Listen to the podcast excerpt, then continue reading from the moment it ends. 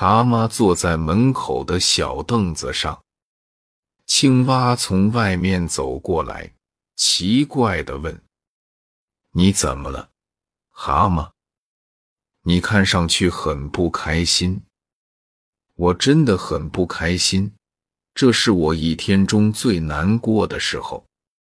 每天我都在等朋友的来信，可每次都没有信。蛤蟆不高兴的回答：“你一回也没收到过信吗？”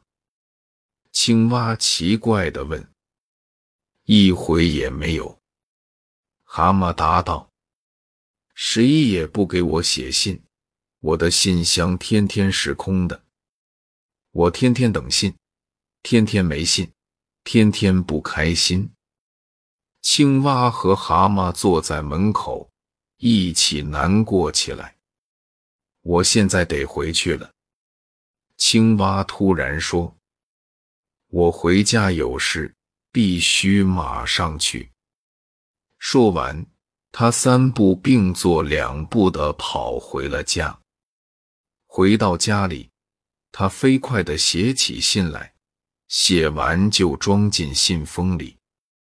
信封上是这样写的：“给蛤蟆的一封信。”他跑出屋子，看到了老朋友蜗牛，就对他说：“蜗牛妹妹，麻烦你把这封信送到蛤蟆家，放到他家的信箱里，好吗？”没问题，我马上就去。蜗牛一走，青蛙就又跑回蛤蟆家。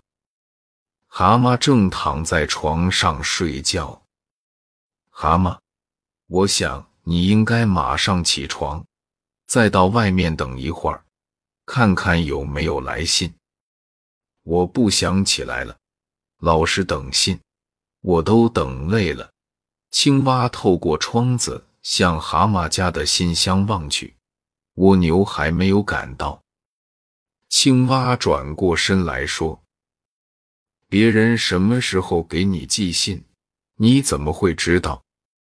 那还是去等吧。”不不，我想谁也不会给我写信的。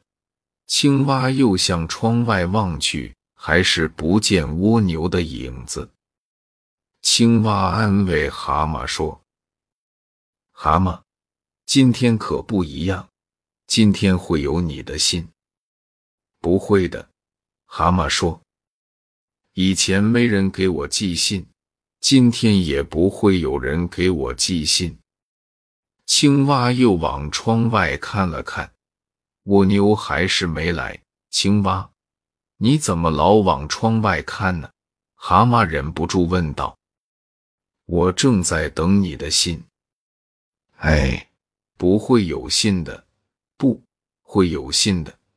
我刚才给你寄了一封信，你说的是真的吗？你在信中写了什么？我写道。青蛙回答：“亲爱的蛤蟆，我很高兴有你这样一个最好的朋友。”哦，这封信写的太棒了。青蛙和蛤蟆一起到门外去等信。他们坐在门口，非常开心。他们等啊等啊，等了很长时间，蜗牛才爬到蛤蟆家，把那封信交给了蛤蟆。蛤蟆高兴的又蹦又跳。我们大家都需要有朋友，就像故事里的蛤蟆一样。没有就会感觉孤单，很寂寞。小朋友们也要学学故事里的小青蛙，给自己的好朋友写封信哦。